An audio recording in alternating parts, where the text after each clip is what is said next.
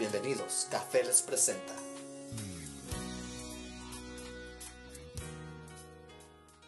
Perdón, capítulo 4. Vamos a leer del versículo 7 en adelante. Según de Corintios 4, versículo 7.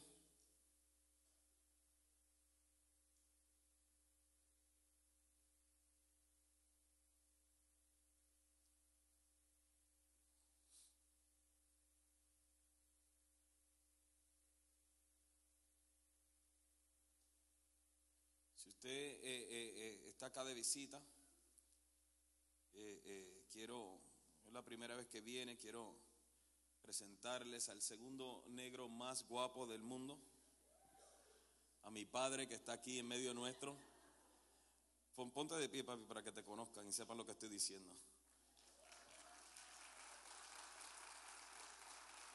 Gracias, viejo. Está aquí para eh, eh, eh, yo sé que el enemigo está buscando todas maneras de esta semana de hacerme sentir viejo porque Iliadis, presentamos Scarlett hoy y a Iliadis yo la vine a hacer y, y- y- y esta semana también se casa mi hijo este sábado, también se casa uno de mis hijos y pues, tiempo, una semana un poco emocional para mí.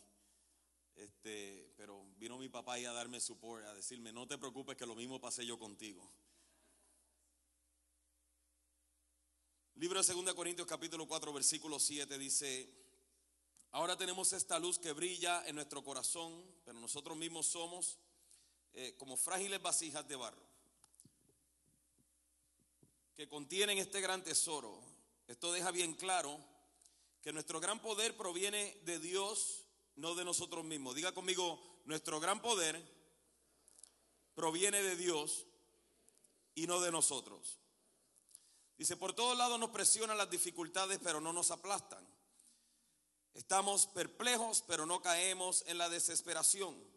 Somos perseguidos, pero nunca abandonados por Dios. Somos derribados, pero no destruidos. Mediante el sufrimiento nuestro cuerpo sigue participando de la muerte de Jesús para que la vida de Jesús también pueda verse en nuestro cuerpo. Es cierto, vivimos en constante peligro de muerte porque servimos a Jesús para que la vida de Jesús sea evidente en, nuestro cuerpo que muere. Así que vivimos de cara a cara con la muerte, pero esto ha dado como resultado vida eterna para ustedes. Sin embargo, seguimos predicando porque tenemos la misma clase de fe que tenía el salmista cuando dijo, creí en Dios, por tanto hablé. Sabemos que Dios, quien resucitó al Señor Jesús, también nos resucitará a nosotros con Jesús y nos presentará ante sí mismo junto con ustedes. Todo esto para beneficio de ustedes. Y a medida que la gracia de Dios alcance a más y más personas, habrá abundante acción de gracias y Dios recibirá más y más gloria. Es por esto que nunca nos damos por vencido. Aunque nuestro cuerpo está muriéndose, nuestro espíritu va renovándose cada día, pues nuestras dificultades actuales son pequeñas y no durarán mucho tiempo. Sin embargo, nos producen una gloria que durará para siempre y que es de mucho más peso que todas las dificultades. Así que no miramos las dificultades que ahora vemos, en cambio fijamos nuestra vista en cosas que no pueden verse, pues las cosas que ahora podemos ver pronto se habrán ido, pero las cosas que no podemos ver permanecerán para siempre. Qué maravillosa es tu palabra, Señor, y, qué bendición, Señor amado, el poder venir y recibir en nuestro corazón el mensaje de ella, Padre. Te honramos, Señor amado, y esperamos que seas tú hablando en nuestras vidas. Que abras tú nuestros corazones y nuestro entendimiento. Y que tu palabra penetre lo más profundo de nuestra alma, Señor, en el nombre de Jesús. Amén. Continuamos hablando en la serie de mensajes de eh, firmes en la fe y eh, para mí es importante que nosotros entendamos eh, de que todo lo que nosotros logramos en la vida, todo lo que nosotros logramos en Cristo, para Cristo, por Cristo, todo lo que logramos en nuestra familia, todo lo que nosotros eh, eh, alcanzamos en la vida, es simplemente, o más bien gracias a la intervención total y divina del Espíritu Santo en nuestra vida. Todo lo que nosotros alcanzamos es por la pura gracia de Dios. Es simplemente por la misericordia de Dios y por el amor de Dios. Absolutamente nada de lo que nosotros alcanzamos en la vida, nada de lo que nosotros logramos en la vida, el éxito que alcancemos tener es por nuestra propia fuerza, nuestro propio intelecto. Es gracias a la gracia de Dios, a la misericordia de Dios y al amor de Dios en nuestras vidas. Y, esto es importante que lo entendamos antes de poder entender este mensaje. Lo segundo que quisiera ah, eh, decir como modo de introducción es que cuando comenzamos esta serie de mensajes, dijimos que, o más bien dije que mi responsabilidad como pastor de esta congregación es preparar al cuerpo de Cristo para que venga lo que venga, nosotros poder resistir y estar firmes. De que no importa qué situaciones atravesemos en la vida, no importa qué cosas sucedan en los próximos días, semanas, meses, años, nuestra responsabilidad como pastor es indicarnos de que definitivamente podemos continuar amando a Cristo, sirviendo a Cristo, siguiendo a Cristo y honrando a Cristo en todo lo que hacemos y emprendemos. Ahora, si, si alguien me preguntara a mí que resumiera en una sola oración lo que he estado enseñando en el último año, ¿Y cuál es la intención de todo esto que hemos estado enseñando? Yo tuviera que decirlo de esta manera. Yo contestaría que he estado predicando y enseñando que no tenemos una garantía de que la vida cristiana será fácil. De que no tenemos una garantía que la vida cristiana no vamos a enfrentar dolor o problemas, mas sin embargo en medio de ellos vivimos con la plena convicción de que Dios es soberano de que Dios nos ama más allá de nuestro entendimiento y más allá de nuestro razonamiento.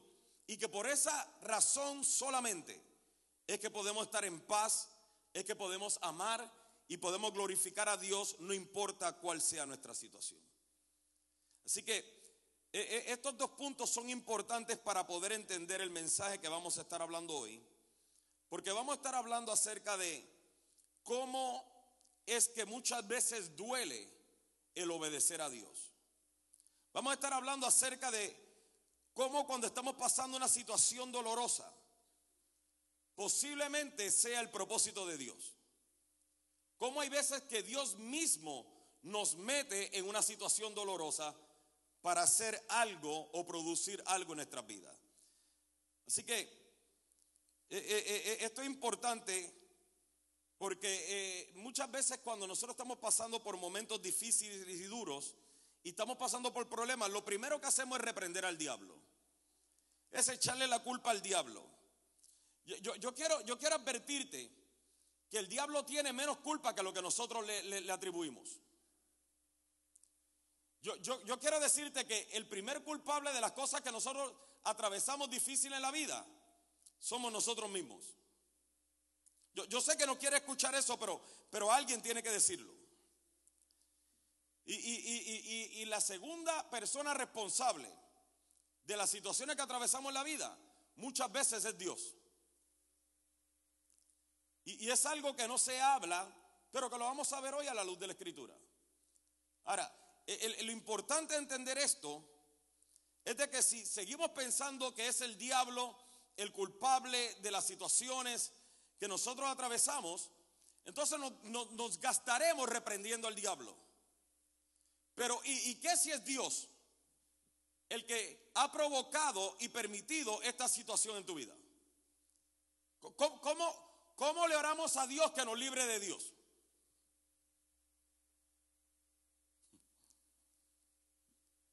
parece ridículo, no, suena ridículo, pero por eso es que tenemos que tener mucho cuidado. El apóstol Pablo dijo en 2 Corintios capítulo 12,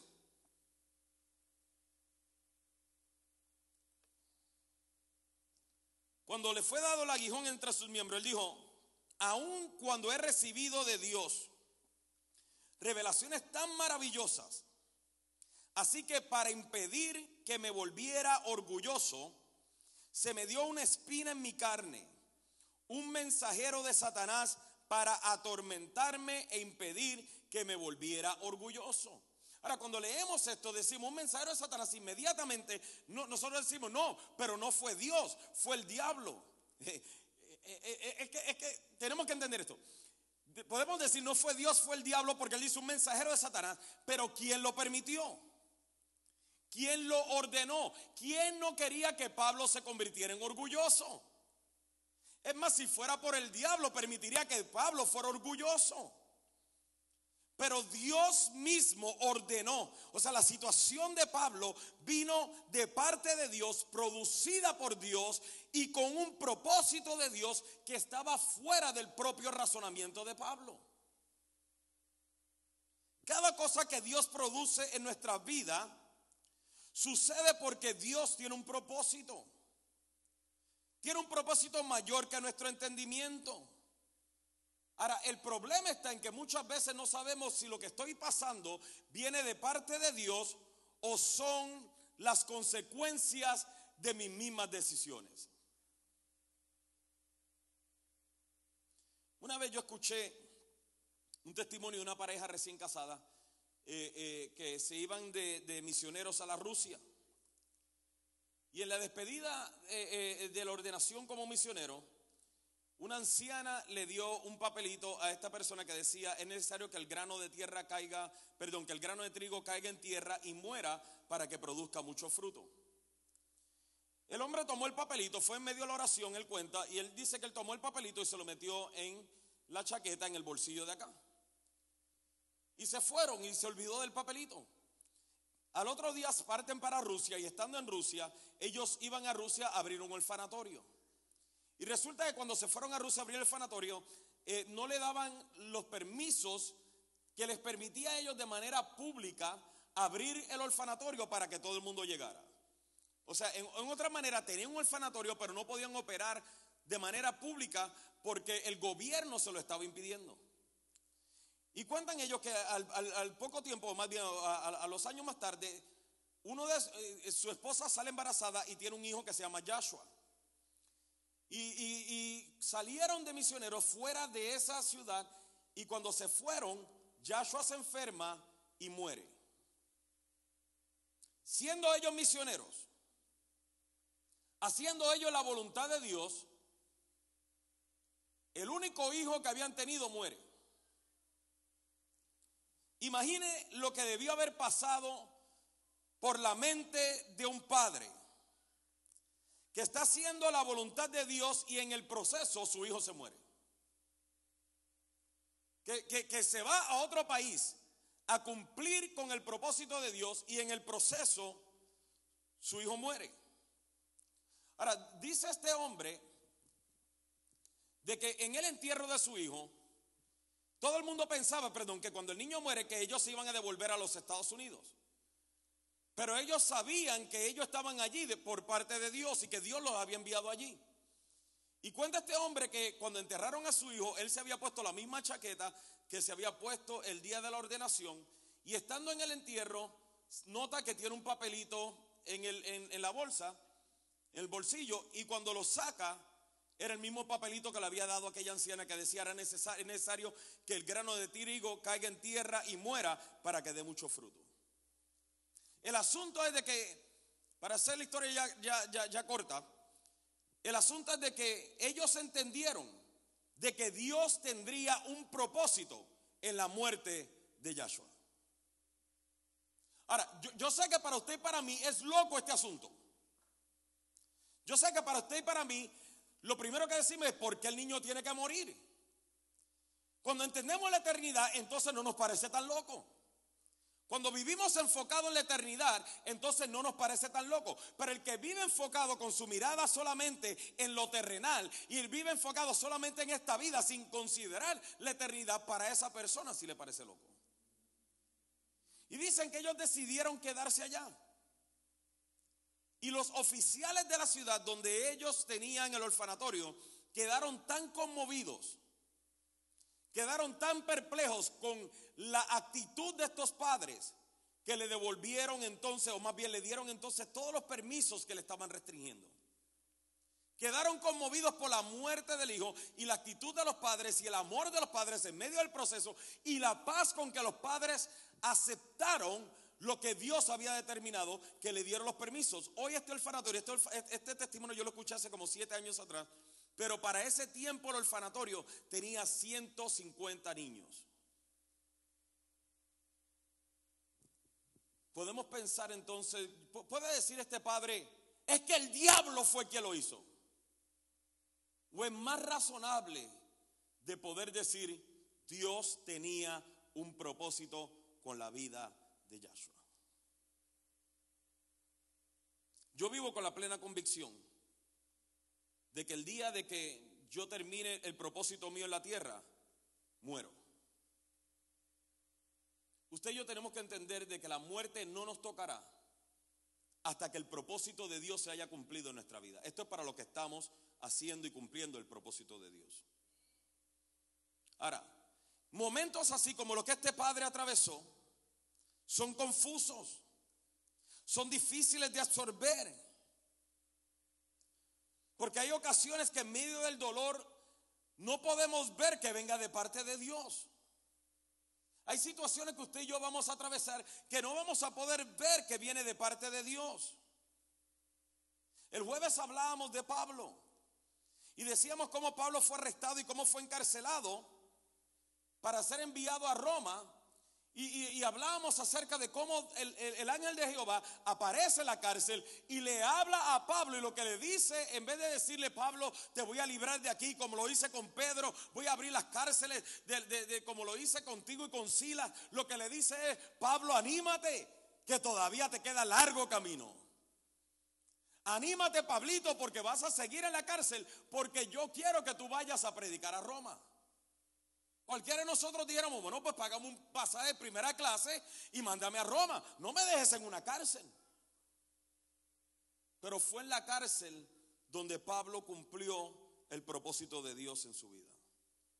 ¿Qué me dicen cuando los discípulos fueron arrestados y amenazados? Y el ángel se les aparece de noche y lo que les dice, cuando abre la cárcel, les dice, ahora vayan y prediquen en el mismo templo donde los arrestaron.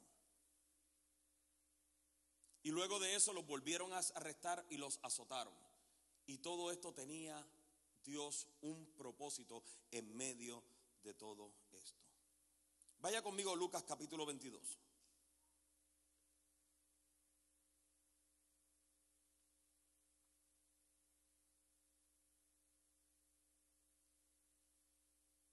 Lucas 22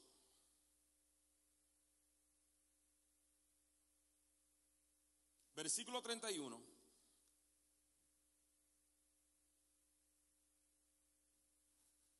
Cristo le dice a Pedro estas palabras. Simón, Simón, Satanás ha pedido zarandear a cada uno de ustedes como si fueran trigo. Pero yo he rogado en oración por ti, Simón, para que tu fe no falle. De modo que cuando te arrepientas y vuelvas a mí, fortalezcas a tus hermanos.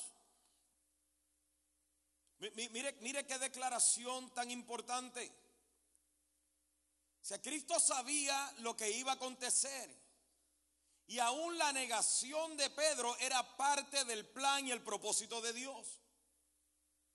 Cristo sabía que cuando Pedro lo negara iba a ser tan devastador para él pero le está advirtiendo desde, desde, antemano, desde antemano, le está advirtiendo, le está diciendo, ¿sabes qué? Dios tiene un propósito dentro de todo esto. Y yo estoy orando para que tu fe no falle. Diga conmigo fe. Ahora dígalo de verdad, fe. Le está diciendo, yo estoy orando para que tu fe no falle.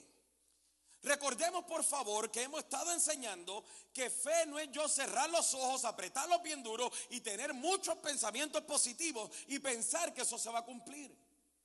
Recordemos por favor que la fe es la convicción y certeza de que Dios es la base y el fundamento de todo lo existente y todo lo que creemos. Eso es fe, es vivir en la plena convicción de que Dios es soberano, de que Dios tiene control de todo, de que todo está dentro del plan y propósito divino de Dios. Entonces cuando Jesús le está diciendo a Pedro esto, es porque él mismo tenía la convicción de que los momentos dolorosos y los momentos, de, los momentos dolorosos y devastadores son, son, son traumáticos para el ser humano. Pero también le está diciendo, le está dando el ingrediente de cómo nosotros soportar cada prueba que nos viene. Y está diciendo, el ingrediente para soportar las pruebas es la fe. Él no oró para que Pedro saliera del problema. Él oró para que Pedro permaneciera en su fe. Él no oró para que Pedro, para evitarle el problema a Pedro o sacarlo rápido del problema. Le está diciendo, en medio de tu problema, lo que te mantendrá firme es la fe, es la convicción de que Dios es la base y el fundamento de todo lo existente y todo lo que creemos.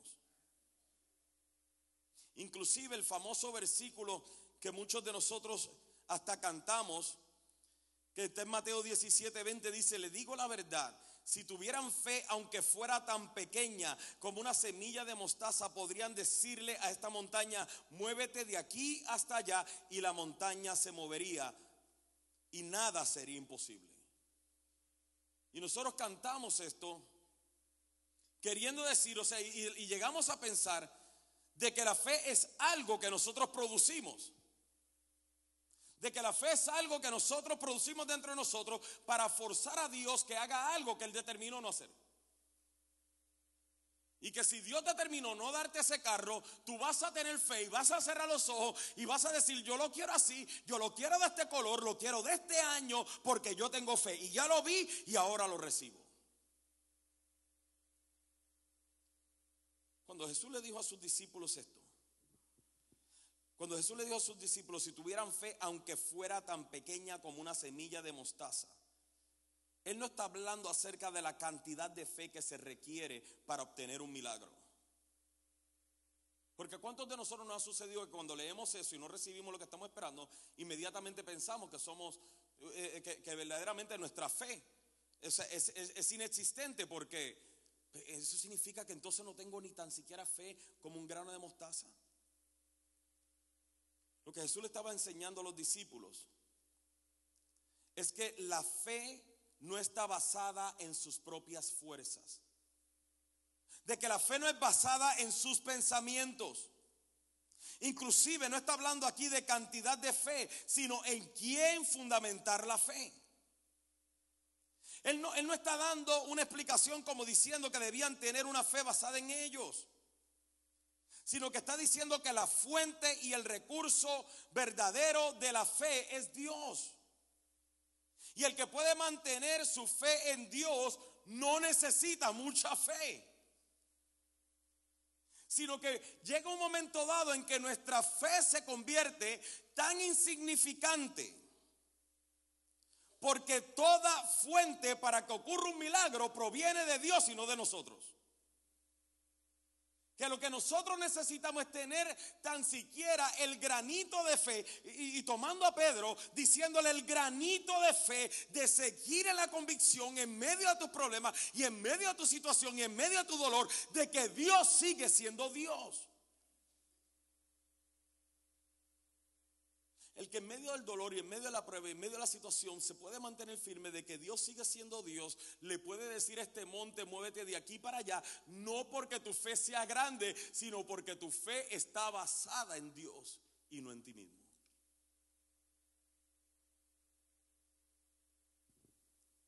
Por eso es que cuando vemos que Cristo le habla a Pedro, le dice, cuando te arrepientas y vuelvas, queriendo decirle, tu fe no desmayará del todo.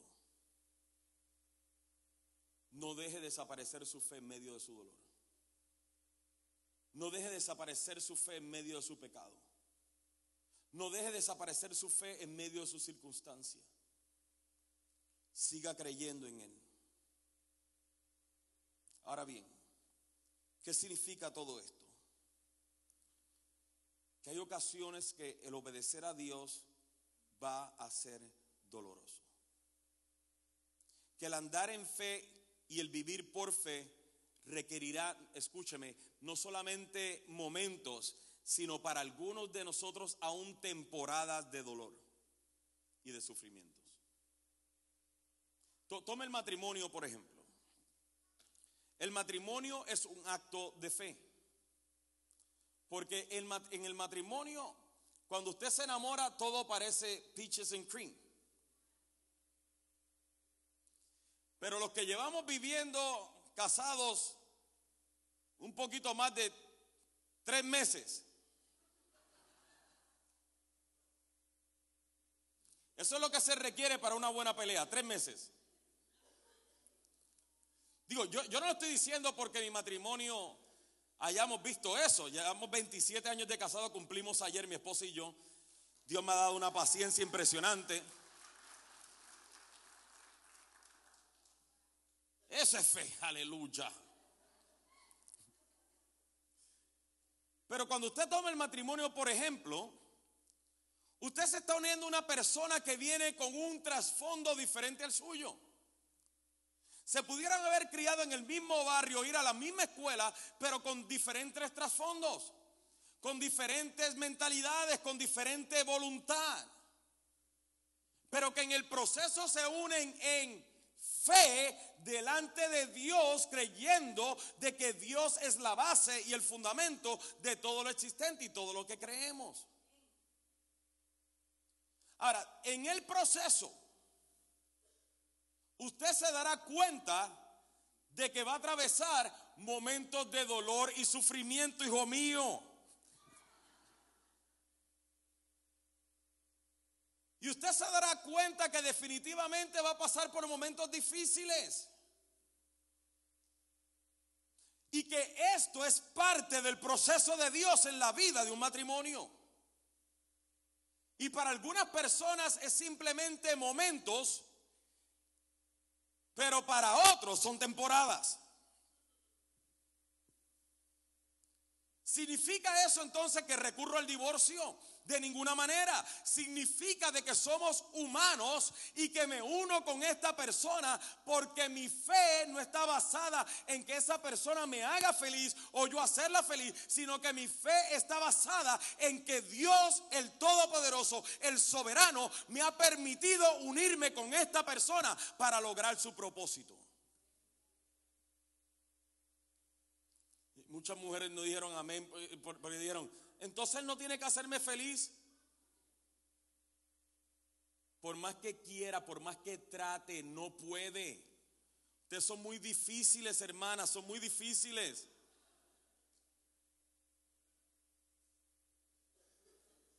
Es más, yo, ¿me puedo sacar una raíz de amargura aquí? Amén. Sí, Miguel, me la saco. Mire, ayer yo cumplí 27 años. Yo me preparé.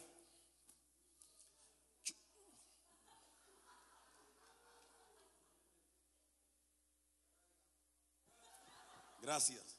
Por lo menos tengo alguien que me apoya, que no es cobarde. Montón de hombres cobardes. Yo primero iba a llevar a, mi esposa a montarse un helicóptero y, y, ver Dallas. Pero mi hijo me dijo, e, eso no es muy buena idea, papi. Y yo, ok. Y dije, pues la llevo un avión, de una avioneta para ver Dallas. Y me dijo, eh, mi hijo, eh, no, no, no, no, no, buena, no buena idea. Pero yo dije, no, no, si le va a gustar. Pues me lo cancelaron porque estaba nublado. Entonces vengo y tomo la idea de llevar a mi esposa a ver una obra de teatro de, de, de, Navidad. Y nos sentamos ahí, mire, ahí. Eh, el, el, sudor de los, de, los, de los bailarines nos caía encima. Y, luego la llevé a comer a un lugar donde se veía todo Dallas. Y usted sabe lo que mi esposa dijo, pero no me llevaste a las luces de Gran Prairie y yo.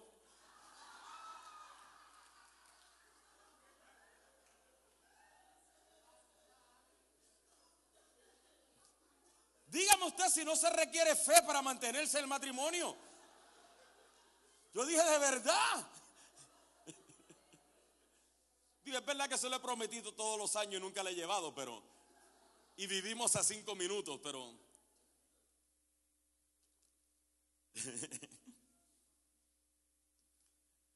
Póngase serio, vamos a la Biblia.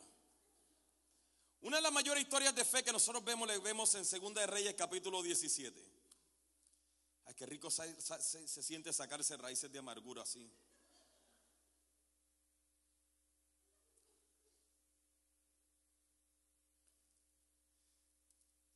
Yo se lo voy a resumir por amor al tiempo.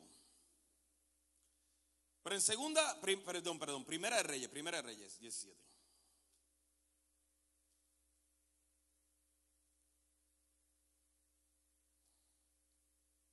En primera de Reyes 17, cuando usted lo lee en su casa, usted se va a dar cuenta de que Dios lo ordena a Elías que vaya y se pare frente al rey acá y le diga al rey acá de que no iba a llover hasta que él lo dijera. Luego de eso, que él se tiene que parar al frente del rey donde estaba arriesgando su vida y amenazar al rey, Dios en vez de decirle, te voy a fortalecer o lo que sea, lo que le dice es, vete y escóndete. Y lo manda a esconderse en el estanque de Kerí. Y, Elías está bien en el estanque de Kerí porque había sequía en toda la tierra, pero él tenía agua.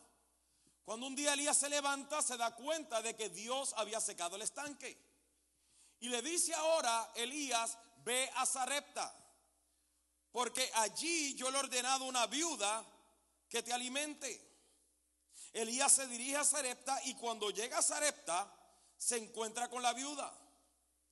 Con el único problema que esta viuda que se suponía que lo alimentara a él, cuando él entra en una plática con ella, se da cuenta de que esta viuda no tenía cómo alimentarlo.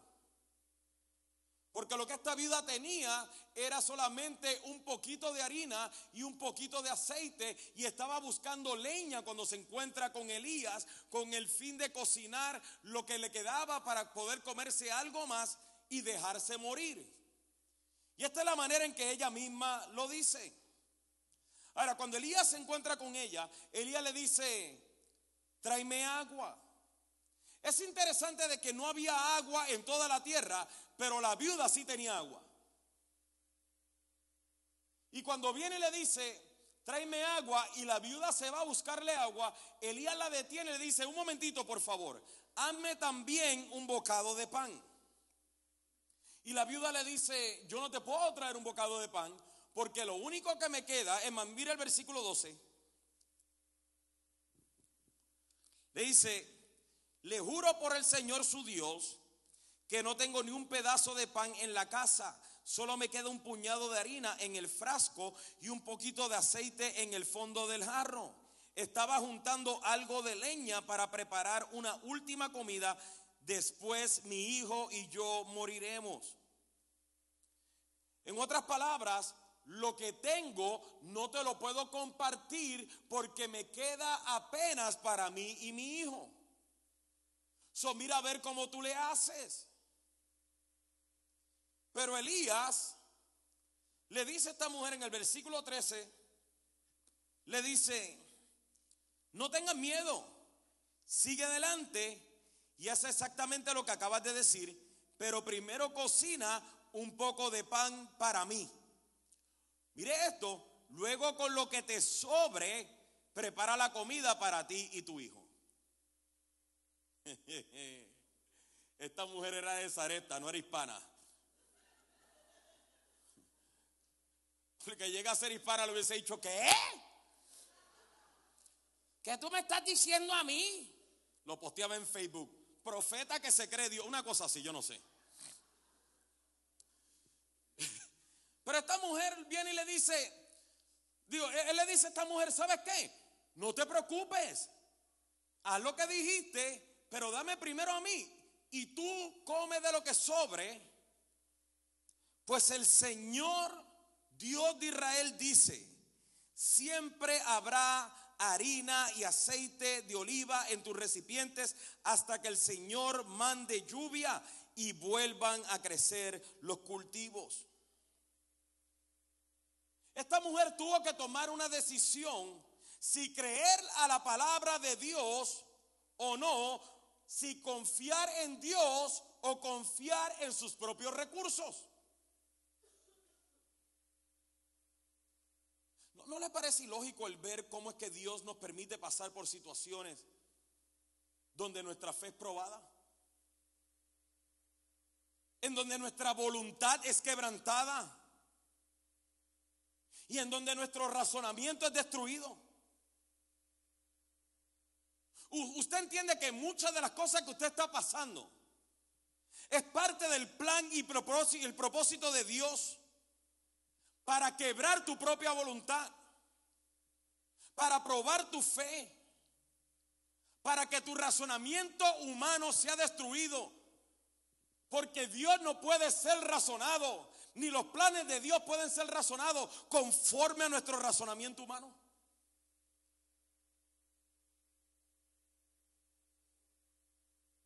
Y esta mujer que posiblemente llevaba días, semanas, meses o quizás años sobreviviendo, ahora se encuentra en un punto en donde tiene que creer o no creer. O sea, Elías no vino y dijo, oh no, no, no hay problema, espérate. Señor, manda harina y aquí tienes harina. No, no, no. Elías dijo, de lo mismo que tienes, en la misma condición en la que te encuentras, tú tendrás que decidir si me creerás a mí y le creerás a Dios y creerás su palabra o te creerás a ti misma. Y hay veces que Dios, no hay veces, en muchas ocasiones Dios nos pone en la misma situación, nos lo pone en la misma situación con nuestra familia, con nuestros hijos, con nuestro matrimonio, con nuestro negocio, con nuestro trabajo, con un sinnúmero de cosas que nosotros creemos ser valiosas. Dios viene y nos pone en una situación en la que viene y nos dice, decide tú si me vas a creer a mí o te vas a creer a ti mismo.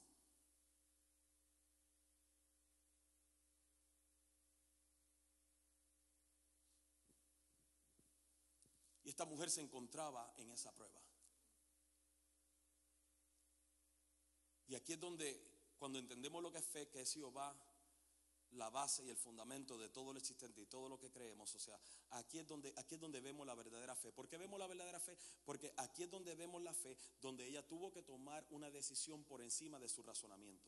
No era lógico, escúcheme, no era lógico que esta mujer estuviera diciendo, voy a hacer mi última comida para dejarme morir y Elías le dijera, no, ahora compártela conmigo primero, para que le den la gloria a Dios y creas en Dios.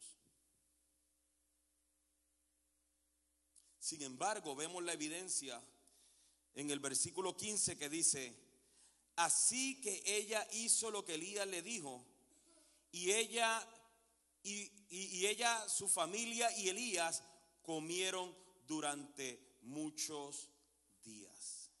Es más, dice, siempre había suficiente harina y aceite de oliva en los recipientes, tal como el Señor lo había prometido por medio de Elías y volvemos nuevamente a decir lo mismo que hablamos el jueves. Yo necesito que usted entienda este punto. Por favor, entienda que si en medio de nuestras dificultades nosotros permanecemos enfocados en Cristo, continuamos amando a Cristo, continuamos sirviendo a Cristo, continuamos con nuestra mirada en Cristo, donde el diablo pensaba que nos rendiríamos, Cristo nos afirma. Donde el diablo pensaría que nos mataría, Cristo nos da vida. Donde el diablo celebraba nuestra derrota, ya Cristo ha preparado nuestra victoria. Pero tenemos que continuar creyendo y confiando en Cristo. Para Elías el proceso no era diferente. Come on, guys. Mira, en el versículo 1 lo manda a donde acá. En el versículo 2 lo manda al arroyo de Querí. En el versículo 8 lo manda a Zarepta. Y en el versículo 17, estando en la casa de la mujer, que le había bendecido, el hijo de la mujer muere.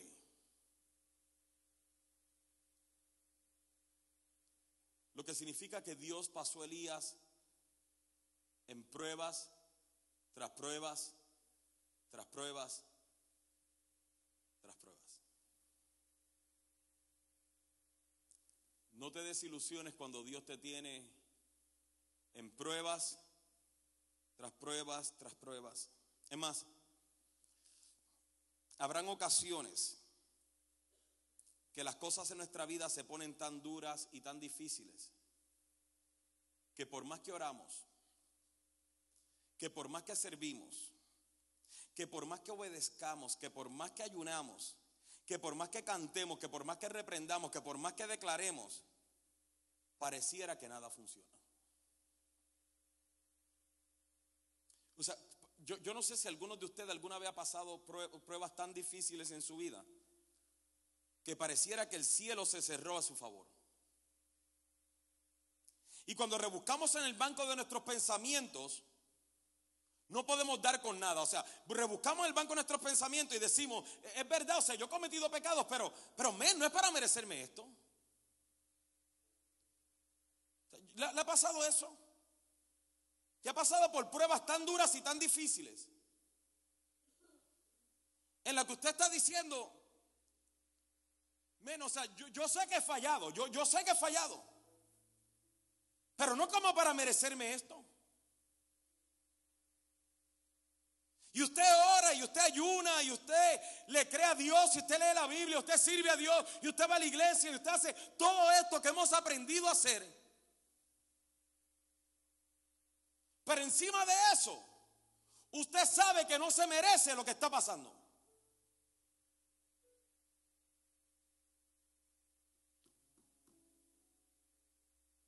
¿Qué, hacemos en ese momento? Yo, te puedo decir que una de las maneras de diferenciar si lo que estás atravesando viene de parte de Dios o es causa de tus propias consecuencias es que cuando es causa de tus propias consecuencias, si te arrepientes, y esperas, sales de eso.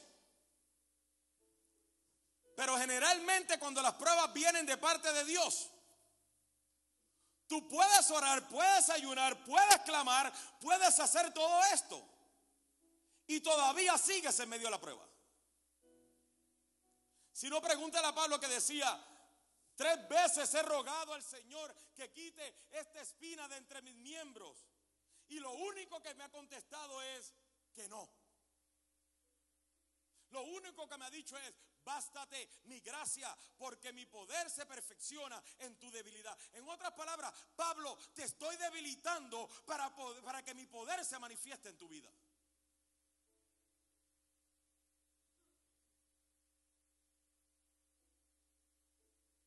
Hay momentos, habrá momentos, escúcheme, habrá momentos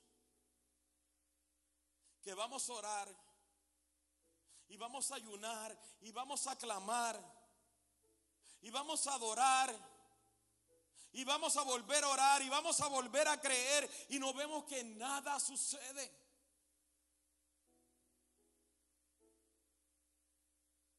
Y pedimos que oren por nosotros y nos imponen manos y nos ungen con aceite y, hacen una cadena de oración, pero nada sucede. Porque como tú le dices a Dios, líbrame de Dios.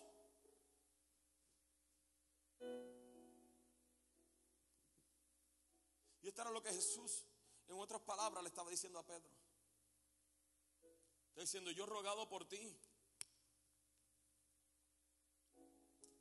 Pero no le dijo, te voy a sacar. Le dijo, lo que estoy orando es para que tu fe no desfallezca del todo. Y es ahí donde muchos fracasamos, escúcheme. Cuando no entendemos el proceso de Dios en nuestra vida y hacemos todas estas cosas, nos desilusionamos con Dios. Y hacemos todas estas cosas, entonces nos enojamos con Dios de manera silenciosa porque es que yo oraba, es que yo ayunaba, es que yo hacía todo esto. Pero como quiera que sea, Dios no me libró. Como quiera, Dios no me sanó. Y yo serví a Dios, pero Dios no lo hizo. Y fracasamos tomando actitudes negativas y actitudes de desobediencia, recurriendo a resentimientos recurriendo al desánimo, recurriendo a la amargura. Y aunque recurramos a todas estas cosas, la pregunta permanece sobre la mesa. ¿Qué hacemos entonces? Porque el amargarme no nos ayuda. El, desanimar, el desanimarnos no nos saca del problema. El resentirnos no nos consuela. La actitud de desobediencia y negativa no nos ayuda. Entonces, ¿qué hacemos? mantengo firme en medio de todo esto, porque es fácil decirlo, pero es difícil aplicarlo. Yo mismo he luchado con esto.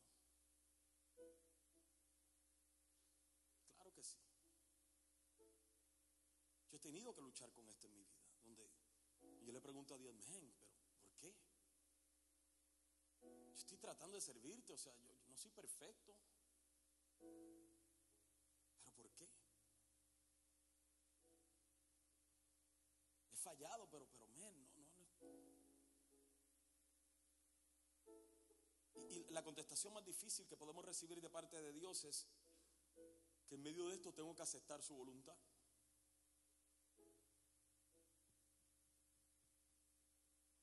Esto es difícil, pero es sabio.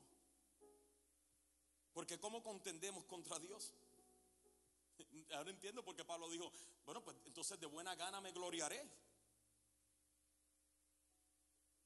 En medio de tu dolor, en medio de tus circunstancias, en medio de tu prueba, especialmente, especialmente si llegaras a reconocer que viene de parte de Dios, tienes que sobreponerte a tus, sentimientos.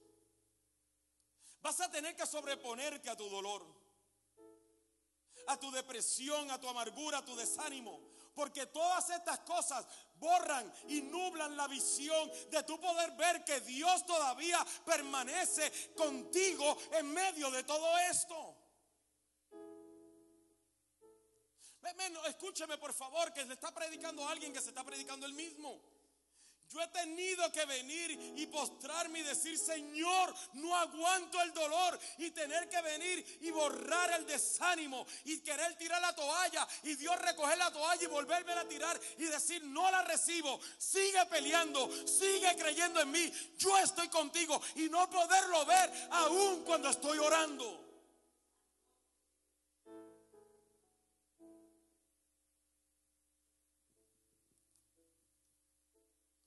Elías no entendía lo que Dios estaba haciendo.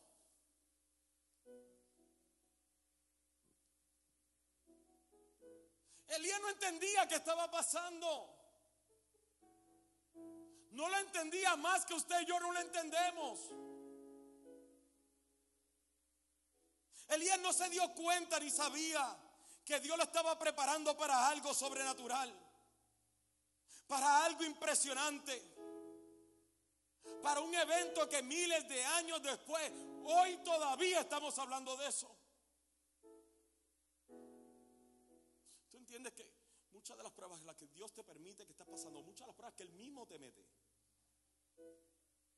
¿Tú entiendes, por favor? Por favor, entiende de que Dios tiene un propósito detrás de todo eso. Pero tu resentimiento, tu dolor, tu angustia, tu desobediencia nublará el poder ver el propósito de Dios. Y ahora tenemos Elías en 1 Reyes 18 en el Monte Carmelo. Tiempo después, frente a 850 profetas falsos de Baal. Y viendo cómo el pueblo se había desviado en su adoración. Y Elías, estando frente a frente a los profetas, los desafía, los reta.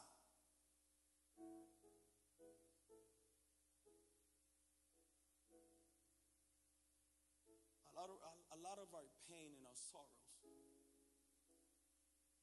are just plan of, uh, are just part of the perfect plan of God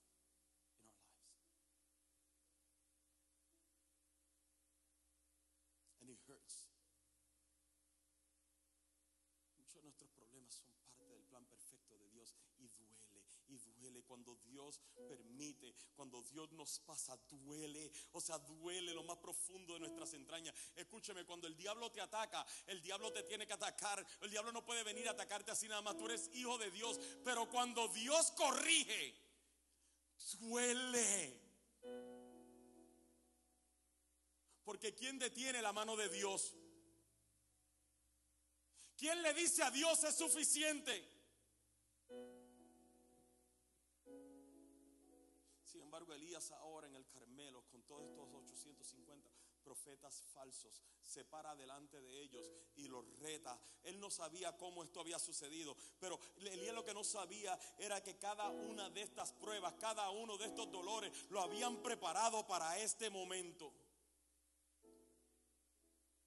Y por eso es que cuando Elías veía que ellos se destajaban y se cortaban con cuchillo y venían y gritaban, él no se intimidaba. Porque Elías era un hombre que había pasado por pruebas.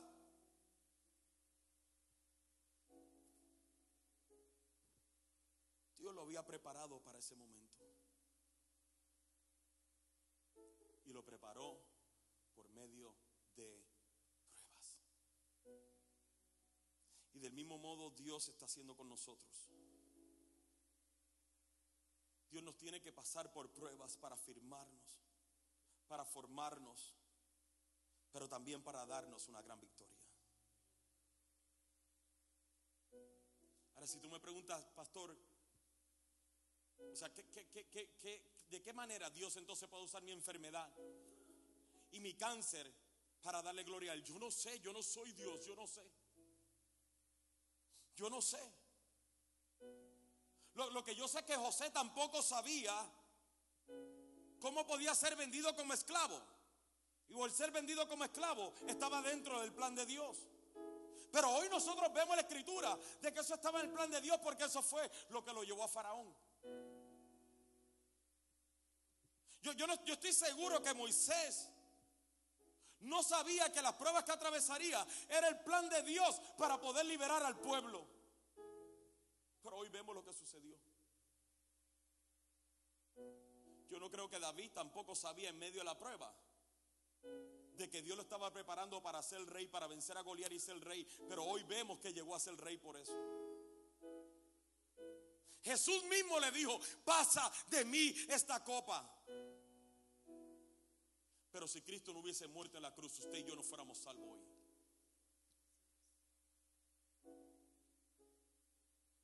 Entonces yo no entiendo. No tengo la contestación. Lo que sí sé es de que cada una de tus pruebas, cada uno de tus dolores, cada uno de tus sufrimientos, Dios tiene un plan perfecto para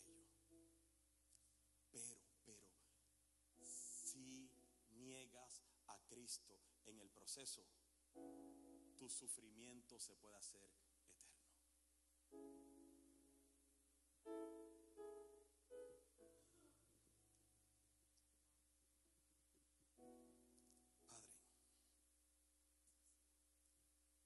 Lloro, Señor amado. Que tus hijos acá entiendan, Señor, que tú nunca los has dejado.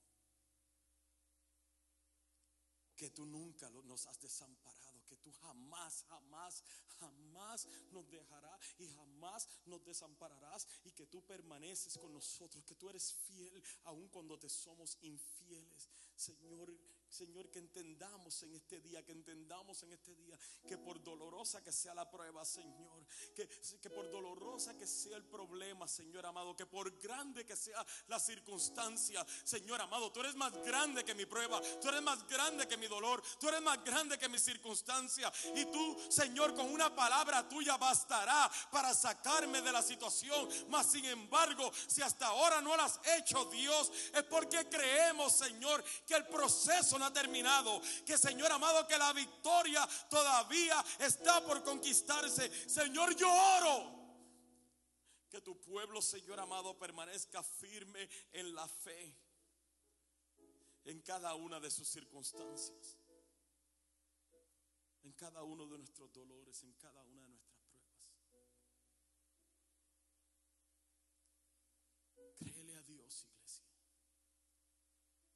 Yo sé que duele, pero créele a Dios.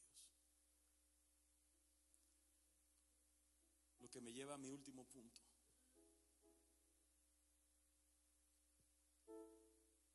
En los grupos café hay cinco puntos más que podemos hacer y realizar en medio de la prueba. Y se van a discutir esos cinco. Yo solamente voy a discutir dos de, dos de siete. Y el segundo punto es yo tengo que confiar en el amor de Dios.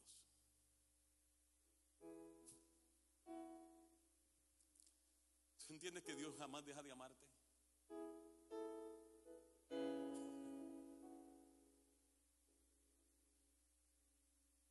Y que el Dios que me ama, si me está permitiendo pasar por esto, es porque Él sabe y conoce lo que yo necesito en mi vida. Sabes que si Él permite que yo pase una enfermedad es porque Él sabe de que esa enfermedad algo va a producir en mi vida. Yo sé que, yo sé que parece loco, yo sé que parece loco. No, no, Dios no quiere que nadie esté enfermo, no sé, pregúntale a Pablo. ¿Sí me entiendes? O sea, ¿tú, tú entiendes que la prueba que Esteban atravesó le trajo avivamiento. Y que Esteban lo único que hacía era predicar el Evangelio cuando le estaban apedreando. Y para ti, para mí, pareciera que eso está loco. No, no, no. ¿Cómo Dios permite que se muera? Tú entiendes el recibimiento que de amor que debe haber recibido Esteban en el cielo. Tú te imaginas el amor de Dios que es eterno. Yo, yo no creo que, que Cristo estuvo en el cielo diciéndole a Esteban, buena mano, tremenda. Yo me imagino a Cristo diciendo, porque Él lo vio, Él lo vio en el día de su muerte, Él lo vio mientras estaba siendo apedreado al punto tal que Él no permitió que las piedras cambiaran su actitud, no se movió en rebelión, no se movió en desobediencia, Él no se movió a desánimo, Él no se movió a resentimiento, al contrario, Él dijo, Padre, perdónalos porque no saben lo que hacen. No le tomes en cuenta este pecado. Y él sabía que Cristo estaba ahí con él en medio de su dolor. ¿Tú entiendes que cuando tuviste que llegar a esa corte, Cristo estaba contigo? Que cuando llegaste a ese hospital, Cristo estaba contigo. El recibimiento que Esteban debió haber recibido de parte de Dios en amor en el cielo tenía que haber sido uno tan maravilloso.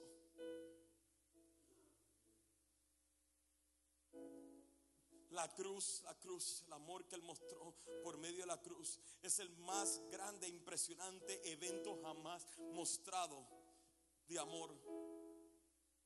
La cruz representa que Dios nos ama tan intensamente, tan apasionadamente, tan increíblemente que quiso dejarnos saber hasta qué punto nos amaba, que decidió crucificar a su hijo de la manera más brutal y sangrienta jamás imaginada.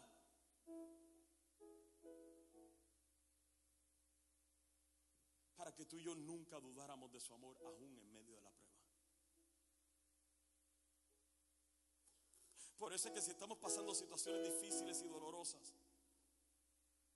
yo todavía puedo confiar yo todavía puedo creer en Él, pero creer en su amor.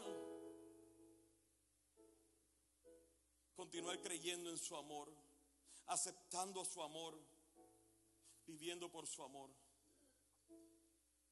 Porque su amor es mayor que cualquier prueba que yo pueda atravesar. Su amor nos libró de la prueba del tormento, de la situación, de la tribulación que tú y yo jamás hubiéramos podido resistir, porque su amor nos libró del infierno, del tormento, del lago de fuego y azufre, su amor, su amor lo hizo por ti, por mí. Su amor nos libró del dolor eterno. Su amor, su amor fue su amor, fue solamente por amor. No fue para él llevarse gloria, ya él tenía gloria, ya los ángeles le daban gloria. La muerte en la cruz no era para que tú y yo dijéramos, él es Dios. No, no, la muerte en la cruz es para que tú y yo dijéramos, él nos ama, él nos ama porque él se llevó el castigo que yo me merecía. Él se llevó los azotes que me pertenecían a mí. Esa cruz era para mí, pero por amor Él la tomó por mí. Es su amor, es su amor lo que nos afirma, es su amor lo que nos mantiene en medio de la prueba. Su amor. Puedes confiar en esas dos cosas, aunque sean esas dos cosas, puedes confiar. Gracias por escuchar. Este fue un mensaje presentado por la Iglesia Café. Para más información visítanos a www.iglesiacafé.com.